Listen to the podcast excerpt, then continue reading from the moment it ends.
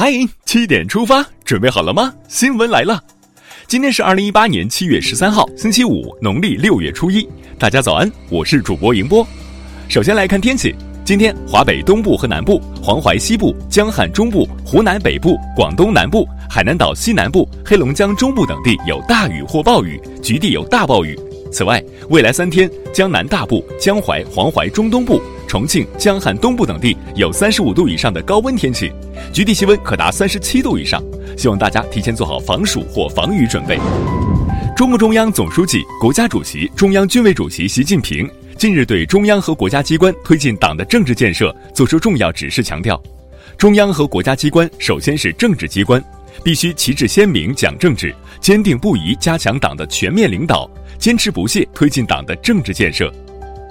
中国国民党前主席、两岸和平发展基金会董事长连战率台湾各界人士参访团于昨天抵达北京。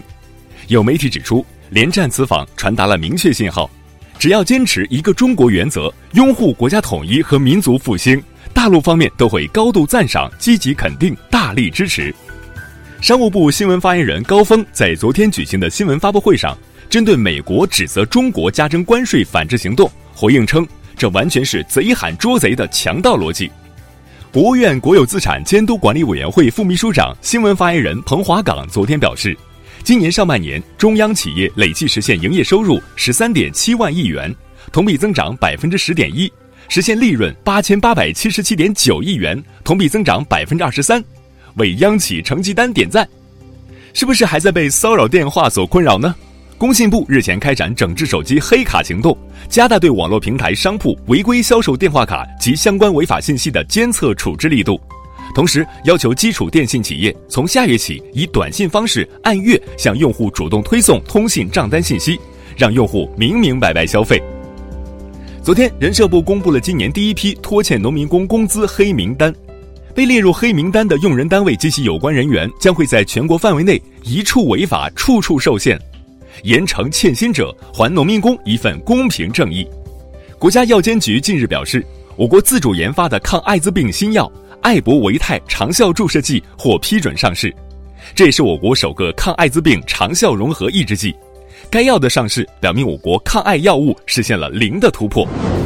接下来关注一组国际要闻。据英国媒体报道，英国已经发布脱欧白皮书，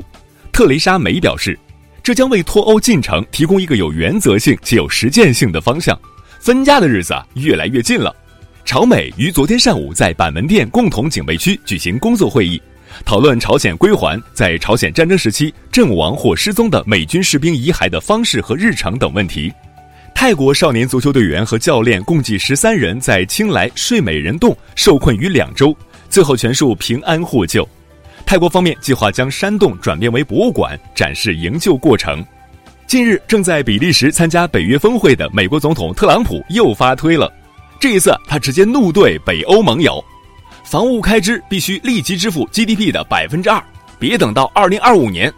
他还不满地表示，美国正在为保护欧洲买单，而在贸易上损失数十亿美元。套用一句网络流行语，那就是“我美国打钱”。接下来是总台独家内容。今天我们关注小豆子李子璇奋斗路上的心路历程。九五后李子璇因参加选秀节目《创造一零一》被人熟知，在节目中总是展现乐观、努力、阳光一面的他，成为青少年群体的新偶像。坚持不一定能成功，但至少能有成功的资格。李子璇接受记者采访时这样概括他的人生哲学：